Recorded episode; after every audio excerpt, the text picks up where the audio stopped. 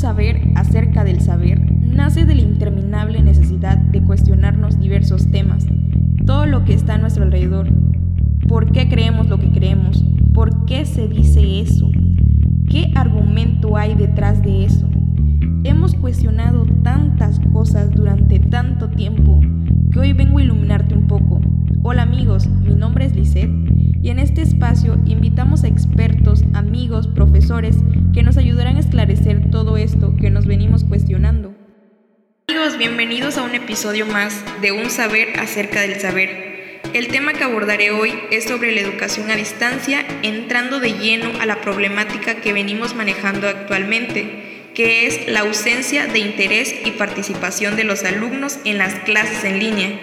Es un problema actualmente muy preocupante, clases virtuales se han convertido en la única modalidad de estudio a escala global debido a la pandemia del COVID-19. La interactividad y la preparación previa de la clase permite alcanzar los objetivos y resultados, además de evitar que los alumnos se distraigan. El ente de la capacitación para la educación Educrea de Chile menciona que para lograr efectividad en la educación en línea, es indispensable la interacción entre profesores, estudiantes y contenidos. Ya sea como ustedes lo llamen, aprendizaje remoto, aprendizaje en línea o a distancia, la escolaridad luce muy diferente durante la pandemia. Si bien algunos estudiantes están prosperando con esta forma de aprendizaje, muchos otros no parecen estar interesados en ella. Es posible que algunos estudiantes no estén presentes en absoluto, otros puede que estén presentes pero no entreguen los deberes o hacen solo el mínimo. Entonces, la pregunta aquí, ¿qué está impidiendo que los estudiantes se involucren? Las investigaciones muestran que los estudiantes que están genuinamente comprometidos perseveran a pesar de los desafíos. Los estudiantes comprometidos son atentos, curiosos, le encuentran sentido a lo que están aprendiendo, ya sea que su salón de clases sea físico o virtual. A continuación, les mencionaré cinco posibles obstáculos que intervienen en la participación del estudiante en el aprendizaje a distancia. Número 1. Las circunstancias en la vida de los estudiantes han cambiado. ¿A qué me refiero con esto? En medio de una pandemia, la recesión económica y la tensión social, las vidas de los estudiantes pueden haber cambiado drásticamente desde el día en que la escuela cerró. Muchas familias están lidiando con preocupaciones financieras, enfermedades, pérdidas o puede que sean vulnerables de otra manera. Es posible que los estudiantes ya no cuenten con una conexión a Internet, un dispositivo electrónico un espacio para el aprendizaje. Es posible que algunos estudiantes no puedan participar en las reuniones a ciertas horas o horas específicas. Otros pueden que vivan en un entorno en el que están sucediendo muchas cosas que están tratando de bloquear.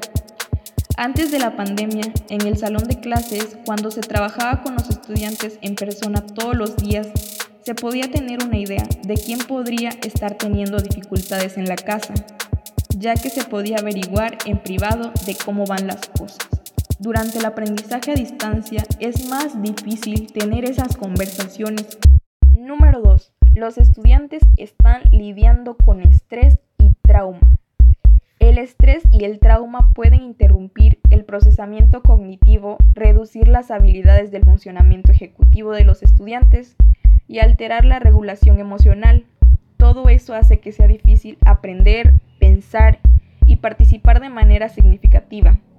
Entre la ansiedad por la pandemia del coronavirus, muchos estudiantes se enfrentan a desafíos emocionales sin precedentes y es posible que no tengan el sistema de apoyo o las habilidades de afrontamiento para manejarlos.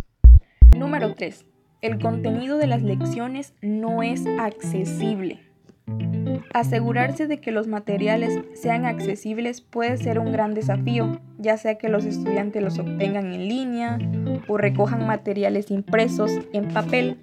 Si los alumnos no se sienten cómodos con el sistema que el maestro está utilizando, es posible que lo eviten. Se requiere tiempo para establecer normas y prácticas de un nuevo sistema, especialmente cuando se trata de tecnología.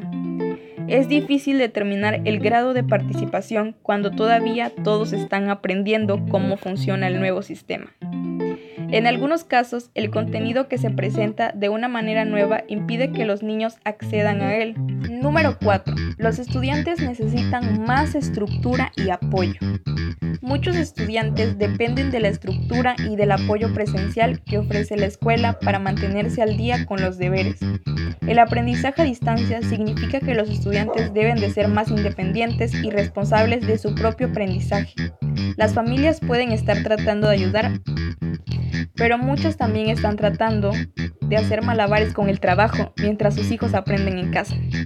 Una vez que los estudiantes pierden el ritmo y no entregan, algunas tareas, puede ser desalentador intentar ponerse al día y pierden el interés.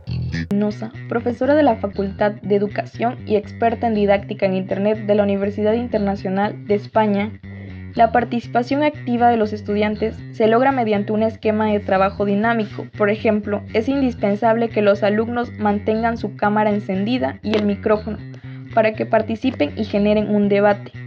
Según Gómez, lo ideal es que una clase virtual dure 45 minutos, esto para evitar que los alumnos se distraigan al permanecer frente al ordenador. Pero además es importante aplicar otras estrategias para sostener su atención y hacer que participen.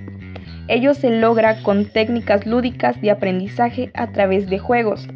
La más conocida es la gamificación. Se trata de una técnica de aprendizaje que traslada la mecánica de los juegos al ámbito educativo. Y bueno chicos, se nos acabó el tiempo. Espero y este nuevo episodio haya sido de su agrado. Recuerden, involucrar a los estudiantes durante el aprendizaje a distancia puede ser difícil, pero no imposible. Nos vemos en el próximo episodio. Mi nombre es Lisette y esto fue Un saber acerca del saber.